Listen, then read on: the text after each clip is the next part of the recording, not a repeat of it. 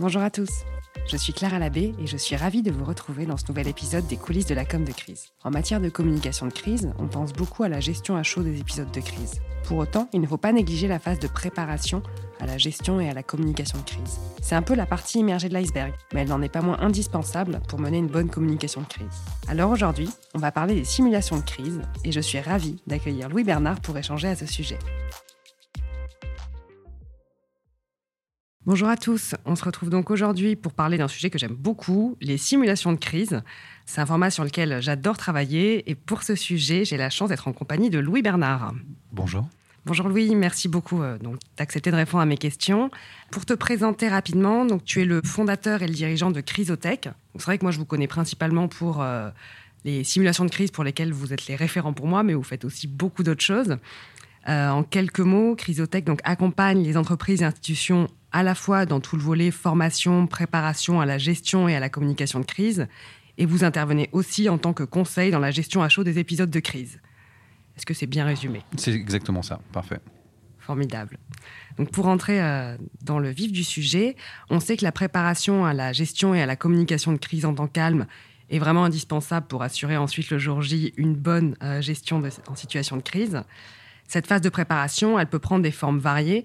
On a déjà tout ce qui va relever de la préparation des outils, avec par exemple la cartographie des risques, la mise en place de procédures de com de crise, la rédaction d'argumentaires sur les sujets sensibles. Et on a tout le pendant formation des équipes avec des exercices, des médias training et des mises en situation avec les simulations de crise. Est-ce que pour commencer, tu peux nous expliquer ce qu'est une simulation de crise et quels en sont les objectifs? L'objectif d'une simulation de crise, c'est de mettre les gens dans une situation qui est le plus proche possible d'une crise qui pourrait, à laquelle ils pourraient faire face, et donc les mettre dans ce que j'appelle une bulle de cohérence, une situation dans laquelle en fait tout est presque vrai. Tout le monde sait que c'est une simulation. On va jamais mentir aux gens en leur disant euh, après coup que c'était une crise fictive. Évidemment, ils, savent que c'est faux. Mais à part ça, tout doit paraître vrai. Donc cette bulle de cohérence, ça veut dire que un journaliste qui les appelle est un vrai journaliste et parle comme un journaliste.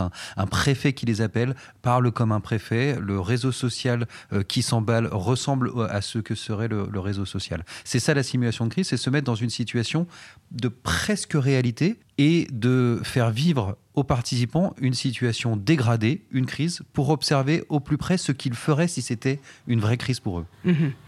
Et qu'est-ce qu'on va venir tester plus précisément? Quels sont euh, les objectifs? Est-ce qu'il y a des objectifs précis qui sont fixés? La gestion de crise, dans son pendant organisationnel comme communication, c'est un, un processus collectif. C'est une équipe une équipe de direction, une filiale d'un grand groupe, face à une situation euh, dégradée. Et c'est très très rare de se mettre en situation à plusieurs d'être face à quelque chose de grave. C'est ce que la simulation de crise nous permet de faire, nous permet de voir comment la, parole se répartit, comment la, confiance s'établit entre les membres, quelles sont les priorités qui sont données. Est-ce qu'on réagit à un événement ou est-ce qu'on essaie de, se poser des questions d'anticipation sur son évolution?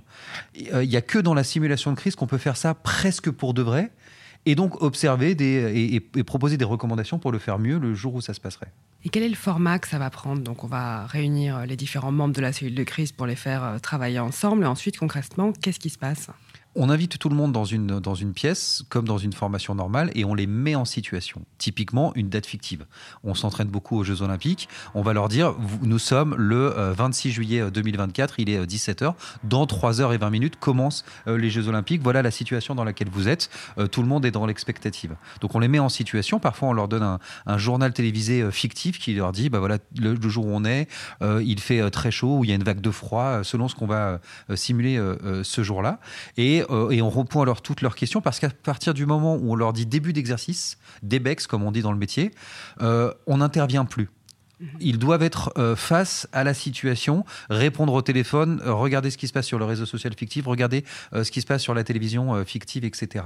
Et la personne qui a fait la mise en situation, l'observateur de la cellule de crise, devient silencieux. On appelle ça non intrusif. Va s'asseoir dans un coin de la pièce et ne reprendra la parole que au débriefing à chaud à la fin de l'exercice. L'objectif est d'être encore une fois, dans cette bulle de cohérence au plus proche possible de ce que serait une crise en réel, euh, malheureusement. Et donc, euh, plus on est proche de ce qui pourrait se passer, euh, plus les gens vont jouer dedans et accepter le fait que ça se passe pour de vrai. Et c'est ça qu'on aime observer, comment ils feraient pour de vrai. Donc, on invente un, système qui leur fait euh, euh, croire au maximum qu'ils sont dans une situation euh, qui, serait, la leur, dans leur usine, dans leur ville, dans leur lieu de travail, etc., au plus proche de ce qu'est leur réalité, et donc dégradé en crise. Et on observe la façon de travailler. Donc une fois que la simulation de crise commence, donc c'est clair, tu leur remets un dossier, tu leur donnes toutes les informations nécessaires pour qu'ils connaissent la situation à laquelle ils font face. Et ensuite, tout au long de l'exercice, tu viens leur proposer euh, des injects, donc euh, de faux articles, de faux tweets ou de fausses informations qui leur arrivent par un canal euh, ou par un autre, pour leur montrer l'évolution de la situation et voir comment ils réagissent à ces différentes étapes. Absolument. Donc, ces injects, ces inputs doivent eux aussi arriver par le canal par lequel ils arriveraient dans la réalité. Donc par exemple, euh, on a dépassé depuis longtemps la feuille de papier qui arrive devant quelqu'un en disant bah, il, se passe ça sur Twitter. On a un faux réseau social qu'on a fabriqué qui s'appelle la Social Room, euh, qui ressemble énormément à n'importe quel réseau social. Et c'est là-dessus qu'on a euh, des, centaines, des, milliers, des dizaines de milliers de tweets de boycott, de, vagues d'indignation ou de ce qu'on est en train de, simuler ce jour-là. De la même façon, ils ont un, écran de télé qui de temps en temps s'allume avec un journal télévisé fictif qui reprend des éléments de leur situation. Donc l'observateur qui est assis dans un coin de la pièce, non intrusif, je le répète, lui, il n'apporte rien. Il faut que les, inputs, les, les, injects arrivent par le canal où ils arriveraient. Donc, de, fait, les téléphones sonnent, la télé s'allume, des emails arrivent, ce genre de choses. Mais oui, la, situation est évolutive. Et euh, là, c'est très important de faire la différence entre deux euh, types de scénarios. Il y a les inputs qu'on a scripté et qu'on va leur envoyer à certains moments, il se passe ceci et ensuite il se passe ceci, la situation se dégrade. Et il y a des inputs qui sont euh, créés pendant en fonction des réponses de la cellule, qui sont probablement les plus intéressants. C'est la raison pour laquelle, au-delà de l'équipe d'observation silencieuse, on a une, équipe qu'on appelle d'animation, qui a fabriqué le chronogramme, c'est-à-dire la liste des inputs qui vont arriver et des personnes qui vont les recevoir dans, la cellule, et qui va aussi connaître très très bien le scénario, avoir prévu des, euh, des réponses de la cellule ou se laisser surprendre par les réponses de la cellule et répondre à leurs réponses, c'est-à-dire faire des inputs euh, en situation en fonction des décisions qui sont prises par, par la cellule. Euh, et typiquement, parfois, on crée des, des, scénarios en se disant ils vont mettre beaucoup de temps, par exemple, à prévenir la presse, mhm. et on est surpris en équipe d'animation parce que la presse est prévenue tout de suite. Eh bien, on s'adapte en, en, animation. Et finalement, on a coutume de dire que animer un exercice de crise, c'est être soi-même un petit peu en crise parce qu'on fait très très attention à ce que la, la bulle de cohérence ne soit jamais cassée, à ce que les décisions qui ont été prises à l'intérieur de la cellule aient comme réponse une réponse cohérente par rapport à cette situation. Donc euh, c'est ce jeu de ping-pong input-output, si vous voulez, mhm. entre euh, ce qu'on leur envoie pour qu'ils le gèrent et la façon dont ils le gèrent, euh, qui va durer le temps de l'exercice. Donc typiquement, s'ils organisent par exemple une conférence de presse ou si un journaliste les appelle et qui répondent à des questions en direct, ce que tu vas faire derrière avec ton équipe d'animation, c'est que tu vas rédiger ou en tout cas adapter un article du média en question pour qu'ensuite ils puissent en prendre connaissance et donc voir comment leurs messages sont repris. S'il euh, y en a un qui a dit une grosse bourde au téléphone, bon, bah, il se rendra compte directement que c'est repris et tu le mets partout sur euh, le faux réseau social. C'est pour qu'ils puissent en temps réel mesurer en fait les conséquences euh, des actions et des décisions qu'ils prennent. C'est exactement ça. Donc typiquement, le mot de trop, c'est toujours intéressant parce qu'une une première interview euh, euh, dans la crise qui a été mal préparée ou mal calibrée va donner une citation qui est peut-être un petit peu malheureuse et on va, pendant la simulation, voir comment cette situation serait réutilisée euh, par des, des opposants ou serait transmise sur le réseau social, etc. C'est exactement ça. L'idée, c'est vraiment de non seulement envoyer les inputs qui ont été préparés et qui vont relancer l'action à des moments donnés, mais s'adapter toujours à ce qui a été décidé produit communiqué par la cellule elle-même en temps réel. Ok. Donc le jour J, c'est assez clair euh, sur ce que font euh, les équipes. Tu l'as expliqué. On a un observateur dans la cellule et on a une équipe d'animation qui va euh, envoyer les inputs au fur et à mesure, les adapter pour être au plus proche. En amont, comment ça se passe? Est-ce que tu peux nous partager la manière dont se prépare une simulation de crise? On comprend déjà ce que tu nous dis qu'il y a pas mal de travail en amont pour préparer le scénario et certains inputs. Comment ça marche? Combien de temps ça prend à peu près? C'est là où il faut faire euh, une différence fondamentale entre le fait générateur de crise et la crise elle-même. Une cyberattaque, il y en a 3-4 qui existent, c'est toutes les mêmes sur toutes les entreprises euh, que l'on connaît. En revanche, la crise cyberattaque, si on est euh, une usine de cosmétiques, une centrale nucléaire, un lycée ou un aéroport, elle est complètement différente. C'est pour ça qu'on parle de crise quand on parle des conséquences d'un fait générateur de crise sur une situation ou une organisation donnée.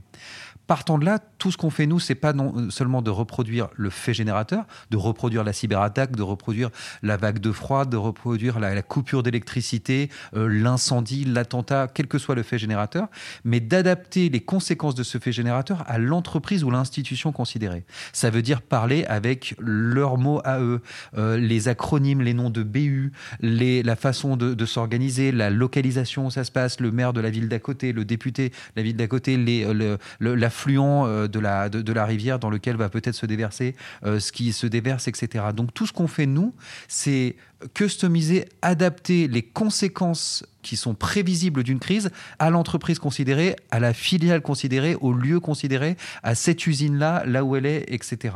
Donc euh, le gros travail de, nos équipes chez Crisotech, c'est ça. C'est pas particulièrement d'inventer des crises parce que parce qu'on en invente beaucoup et qu'on a, euh, je ne sais pas moi, une quarantaine, une soixantaine de faits générateurs qui reviennent. Euh, l'attentat, le multi-attentat, l'attentat dans un avion, voilà, bon. Et euh, encore une fois, les cyberattaques, c'est toujours un petit peu les mêmes. Là où on passe énormément de temps, c'est à la customisation à ce client-là. Parce qu'on ne, on ne pourra respecter la bulle de cohérence que si les membres de cette équipe-là sont face à leur crise dans leur unité de production, dans leur ville. Et c'est ça qui rend notre, notre travail très intéressant parce, parce qu'on va aller très très loin dans la connaissance de notre client et de son organisation pour lui créer sa crise à lui. Mhm. Donc chaque euh, scénario et chaque simulation de crise est vraiment personnalisée, elle est faite sur mesure pour euh, rester dans cette bulle de cohérence, euh, comme tu le disais. C'est absolument fondamental d'être sur mesure. Encore une fois, une, une, cyberattaque, l'attaque est un peu la même partout, les conséquences de l'attaque sont extrêmement différentes et c'est ça qui nous intéresse. Et donc, on va euh, se mettre à la place de cette entreprise-là et voir jusqu'où ça pourrait aller en, euh, comprenant son système euh, d'information, en comprenant son système de production, en comprenant ce qui peut se passer et en bah, matérialisant l'un de ces risques. Est-ce que tu peux nous expliquer comment ensuite on peut mesurer les résultats de la simulation de crise? Quel type de feedback et de recommandations précises on peut faire après une simulation? Finalement, concrètement, avec quoi l'entreprise repart après avoir fait un exercice de ce type? Alors, je vais commencer à répondre à ta question en disant ce qu'on fait surtout pas. Ce qu'on fait surtout pas, c'est répondre à la question comment aurions-nous dû faire? Mhm. Ce qu'on fait surtout pas, c'est comparer ce qui a effectivement été fait par la cellule de crise à un espèce d'idéal de euh, gestion de crise parfait qui, par ailleurs, n'existe pas on prend les actions de cette cellule dans ce moment de simulation, ce qui a été effectivement fait, et on observe ce qui aurait pu être fait différemment mieux. On fait des, briefings qui sont par essence des améliorations d'un processus collectif et non pas des euh, corrections d'actions individuelles. Jamais, jamais, jamais.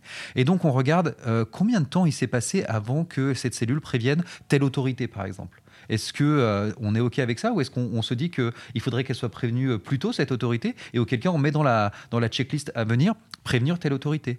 On va regarder en disant euh, il y a une, ou deux bonnes idées qui ont été émises en début de crise et en fait on les a pas reprises, on les a notées nulle part sur aucun des murs de la salle de, la cellule par exemple et ça s'est un petit peu envolé et en fait on s'est rendu compte plus tard que on aurait peut-être dû le faire. Comment on fait pour garder collectivement la bonne idée qui a, qui a fusé? Eh ben, Ça veut dire une main courante, ça veut dire un mur, un tableau de situation, un, tableau Velleda, quelque chose comme ça. On a parfois des conseils qui se ressemblent, de partage de la parole, de compréhension des, moments où il faut faire des points de situation. Ça, c'est euh, des, des, visions classiques de ce qui se passe dans un, dans, dans un exercice de crise. Il n'en reste pas moins qu'on on adapte toujours notre, nos conseils, nos recommandations à ce qui s'est effectivement passé dans ce moment-là, avec ces personnes-là, dans cette euh, crise-là. Et c'est pour ça que nos recommandations sont toujours très très différentes, parce qu'elles sont en fonction des personnes qui sont là. Mais ce qui est très très important, c'est qu'on juge ou on observe et on essaye de rendre meilleur un processus collectif de prise de décision dégradé. Mhm. Jamais, jamais, jamais d'exaction individuelle, parce que c'est pas ça la crise. Et après, ces recommandations que tu formules à l'issue euh, de la simulation de crise, elles peuvent servir par exemple à mettre à jour, à revoir les procédures de crise pour s'assurer que ce qui a été euh, noté lors de cette simulation soit bien appliqué euh, dans les prochaines. Absolument. Et pour répondre à ta question, qu'est-ce qui reste? Ce qui reste, c'est un rapport de retour d'expérience. Et dans ce rapport de retour d'expérience, il y a voilà ce qu'on a constaté, et voilà ce qu'on propose de faire différemment. Et ce qu'on propose de faire différemment peut être au niveau organisationnel, comment installer la salle différemment la prochaine fois, quels sont les experts qu'on veut mettre autour de la table et comment aller les chercher, etc. Et, des éléments documentaires, bah, des checklists. La prochaine fois que vous ouvrez la cellule de crise, euh, n'oubliez pas de mettre dans la checklist de lancement ceci, ceci, ceci, parce qu'on a observé pendant l'exercice que c'était manquant ou que c'était euh, tardif. Mhm. Donc c'est ça en fait, des, vraiment des mises à jour des documents de crise, des procédures et du savoir-être de crise des membres euh, grâce à l'exercice. L'année dernière, vous êtes intervenu sur un exercice de crise euh, assez inédit euh, de par euh, son ampleur. c'est l'exercice Orion, qui était mené par l'état-major des armées. C'est le plus gros exercice qui a été réalisé par l'armée depuis les 30 dernières années, donc c'est assez impressionnant. Est-ce que tu peux nous expliquer quel a été le rôle de Chrysotech dans cet exercice? Alors absolument. Orion, c'est vraiment un exercice hors norme. 12 000 hommes et femmes euh, déployés, des hélicoptères, des avions, des bateaux, tout ce qu'on peut imaginer. Trois camps militaires qui sont en mode exercice sur des, centaines de kilomètres carrés. il faut imaginer des, tanks qui traversent des villages et qui fictivement se tirent les uns sur les autres, des fantassins autour, etc. Donc vraiment un exercice qu'on appelle terrain avec un énorme déploiement de force à plusieurs étapes. Donc au niveau euh, opérationnel, on a joué à faire la guerre. Sauf qu'aujourd'hui, l'Ukraine est un très bon exemple de ça. On fait aussi la guerre d'influence. On, on gagne la guerre aussi sur les réseaux sociaux, euh, dans la presse, euh, dans l'esprit des gens, par ce qu'on appelait avant la propagande, ce qu'on appelle aujourd'hui les opérations psychologiques, c'est-à-dire tout ce qui n'est pas une personne avec une arme, mais qui est une façon euh, de gagner la guerre, de gagner euh, l'opinion, de gagner, euh, de, faire se retourner des gens qui sont dans un village occupé pour qu'ils accueillent l'occupant ou non, ou les libérateurs ou non. Tout, tout ce travail-là de compréhension, d'accompagnement des actions militaires dans le domaine des réseaux sociaux, des, opérations d'influence, euh, de la presse, dans cet univers fictif, Chrysotech l'a reproduit. Donc pendant toute une durée d'exercice, pendant des semaines et des semaines, nous avons recréé fictivement les opérations d'influence et les, opérations de guerre non militaires, c'est-à-dire les opérations de, lutte informationnelle, on appelle ça, qui sont passées par euh, ben, des chaînes d'infos fictives, des journalistes, des journalistes embedded comme on dit, avec, euh, avec les militaires, et des réseaux d'influence, c'est-à-dire des gens sur le réseau social fictif qui euh, se faisaient passer pour créer des, euh, des faux événements, mettaient le, un effet de loupe sur une manifestation en la rendant, grâce au réseau social, beaucoup plus grosse qu'elle était pour faire croire à un retournement de ce que la population souhaite, etc. Ces opérations d'influence, elles sont observées pendant les, les conflits. Elles sont observées au Mali, par exemple, où on a gagné la guerre technique, mais perdu la guerre des, euh, dans, l'esprit des gens. Euh, perdu cette bataille-là, de, se faire accepter. elle, on l'observe aussi en Ukraine, où le déploiement de l'armée sur, les réseaux sociaux, sur le réseau social des partisans est au moins aussi grand que ce qui se passe sur le terrain. Et ben c'est ça qu'on a recréé pendant Orion, dans une guerre fictive, avec deux belligérants fictifs. Comment on peut aussi mener la guerre d'influence C'est génial. Et en termes de communication de crise, quel était l'objectif de cette simulation et qu'est-ce qui a été testé Alors, ce qui a été testé, c'est euh, ce champ informationnel de la guerre.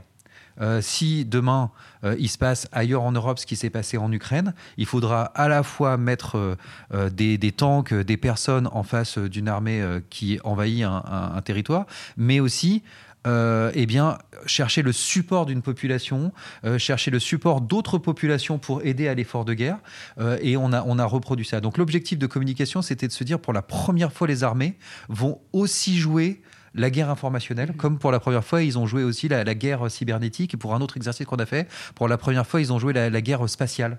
Eh bien, sur Orion, on nous a demandé de, créer un, un, environnement de guerre informationnelle. Ok, et sans trahir de, secret, hein, parce qu'on se doute bien qu'il y a des enjeux de confidentialité, est-ce que tu peux nous partager euh, ton retour d'expérience par rapport à cette simulation de crise? Je peux donner des éléments de, retour d'expérience.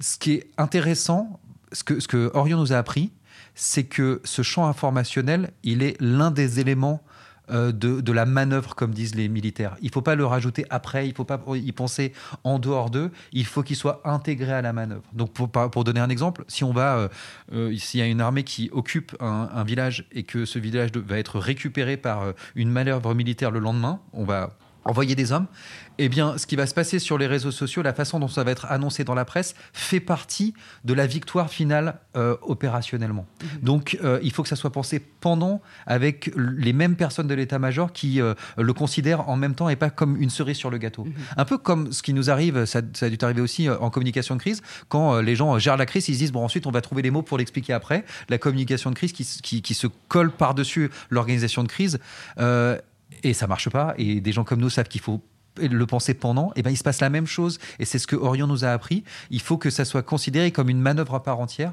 euh, euh, autant que euh, qui on déploie, où se mettent les, les tanks et quelles sont les photos du terrain que j'ai.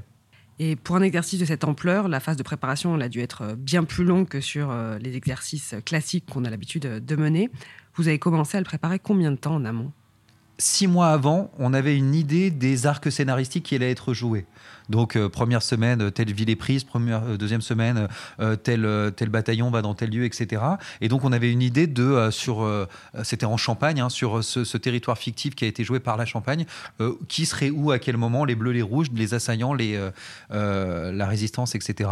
Et donc à ce moment-là, on a écrit avec l'état-major qui, s'occupait de, de, ce scénario, des arcs scénaristiques qui provenaient de ça et des sous-scénarios. je vais donner des exemples de sous-scénarios dans, un village qui a été occupé, une bibliothèque, une, église ont été mises à sac parce qu'on voulait jouer euh, la partie euh, bien culturelle pendant la guerre, etc. Bon, voilà un, micro-scénario qui n'a pas beaucoup de conséquences opérationnelles, sauf de euh, prendre des photos et voir ce qui manque pour l'envoyer à l'ONU, par exemple. Et eh ben nous, c'est un, micro-scénario qu'on a créé et qui a été utilisé ensuite sur les réseaux sociaux pour dire, bah, voyez ce que l'attaquant fait de nos villages et de notre culture et de, euh, de, ce qui nous reste euh, de, de, notre, de notre nation, etc. Tout ça euh, étant fictif. Donc des, des, grands scénarios, des plus petits scénarios, on a créé des, des, des personnes fictives qui étaient des femmes de personnes qui étaient sur le, sur le front et qui se plaignent, des femmes qui étaient de personnes qui sont sur le front et qui les soutiennent, des journalistes pour, contre, des membres du gouvernement de ces pays fictifs, ce qu'ils allaient dire, etc. Et, et, peu à peu, on, on, a, on a créé plus d'un millier d'arcs scénaristiques autour de cette guerre. C'est énorme.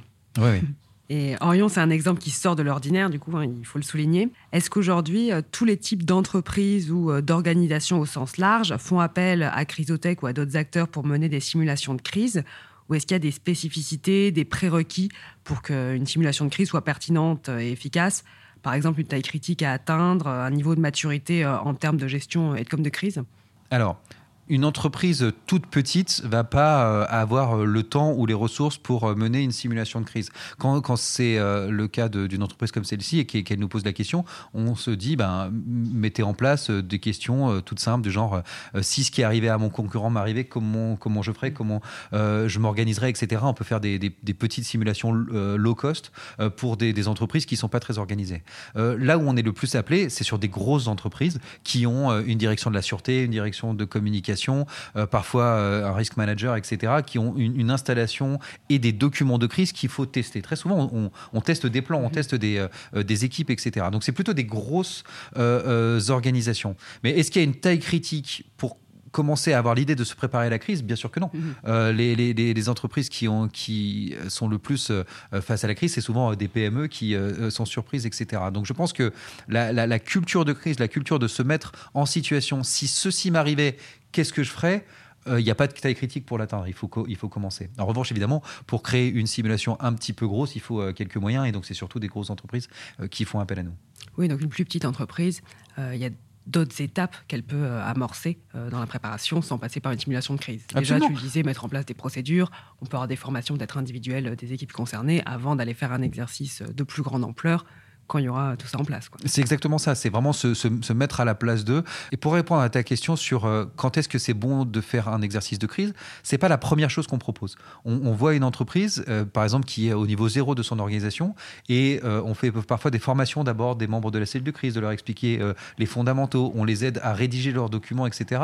Et ensuite, on les teste. Mhm. Parfois, on nous demande de commencer par un exercice de crise, et c'est souvent nous qui calmons les ardeurs en disant euh, on n'en est peut-être pas encore là, euh, mettons en place une politique et ensuite on la testera. Ok. Et idéalement, pour toi, il, faut, il faudrait faire une simulation de crise euh, tous les combien, à quelle fréquence il faudrait mener une simulation de crise pour pouvoir entraîner les équipes? Alors moi, je connais des entreprises qui n'ont ont aucun turnover où les gens se connaissent très très bien et font un exercice annuel et ont augmenté en euh, en professionnalisme euh, de crise parce qu'en fait, ils, ne changent jamais. Et on a d'autres entreprises où les gens euh, changent beaucoup. Et l'idée, c'est voir un collectif face à une situation dégradée. Donc, si ce collectif change beaucoup, il faudrait former les nouvelles personnes qui arrivent. On a coutume de dire que pour une, cellule de crise établie, pour la direction d'une filiale ou pour une direction générale, si on est dans une fréquence annuelle, ça fonctionne. C'est suffisamment proche pour que ce qui a été proposé dans le retour d'expérience soit toujours dans les têtes pour la, la, la suivante. Donc déjà, si les entreprises se mettent en situation de simuler quelque chose de grave une fois par an, on n'est pas trop mal. Ok, parce qu'en plus, ça a pas mal d'implications euh, aussi logistiques et organisationnelles. On le voit souvent, les membres de la cellule de crise, ça va être des dirigeants d'un certain niveau. C'est déjà très compliqué de réussir à les réunir euh, une demi-journée. On ne peut pas le faire non plus euh, tous les trois mois. Quoi. Absolument, c'est ça. Et, et s'il est difficile de les réunir, alors on joue comme ça. Euh, typiquement, on me dit, ben, euh, voilà, on a une entreprise dans le luxe, par exemple, sur laquelle on est en train de travailler, euh, qui est basée à Londres, et je leur dis, bah, quand est-ce que vous voulez qu'on soit à Londres? Et ils m'ont dit, non, non, mais ne venez pas à Londres. De toute façon, nos crises, on est tellement éclatés partout, elles vont se passer par Teams. Est-ce que vous pouvez observer par Teams? Et oui, on peut le faire. On l'a fait forcé par la pandémie, on l'a fait après parce que des entreprises sont organisées comme ça. Et je leur dis, bah, surtout, surtout, ne leur donnez pas rendez-vous. Si c'est comme ça que vous gériez une crise, c'est à nous, en simulation, de le faire de la même façon. C'est ça la bulle de cohérence. Et donc, on a monté un exercice là qui est uniquement en ligne avec des gens qui sont un petit peu partout euh, en Europe. L'idée, c'est vraiment de pour les consultants en communication de crise, en gestion de crise, pour les créateurs de la simulation, de s'adapter au mieux à la façon dont cette entreprise gère la crise et non pas à l'entreprise de faire plaisir aux consultants. Donc, euh, euh, en l'occurrence, si c'est difficile de réunir les membres, si certains ne sont pas là ce jour-là, mais qui sont remplacés par leur, leur backup, leur numéro 2, eh bien, jouons comme ça. Ça marche. Écoute, on a fait le tour des questions. Est-ce que tu vois une dernière chose à ajouter euh, sur les simulations de crise, quelque chose qu'on n'aurait pas abordé et qui te semble indispensable? Je dirais que c'est un, mode de réflexion. Juste commencer à se poser la question ceci, cela s'est passé dans mon secteur d'activité, chez mon concurrent, euh, dans une filiale, dans un autre pays, etc.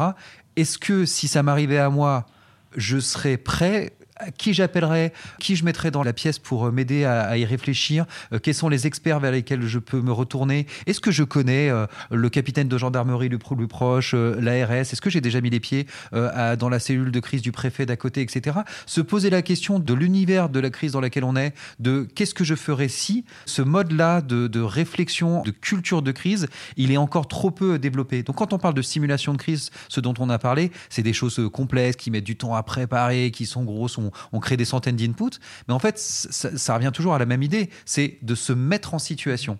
Et ça peut être extrêmement simple, juste d'ouvrir le journal et de dire, ou de se mettre sur une cyberattaque par exemple, si on éteint tous euh, les ordinateurs, si on a un blackout demain, vers qui je me retourne qui j'ai euh, euh, comme numéro de téléphone dans mon téléphone et comment j'essaye de, maintenir ou de remettre en place l'activité de mon entreprise face, face à ça. Se poser la question, c'est déjà commencer à y répondre. Bah écoute, merci beaucoup. Avec plaisir.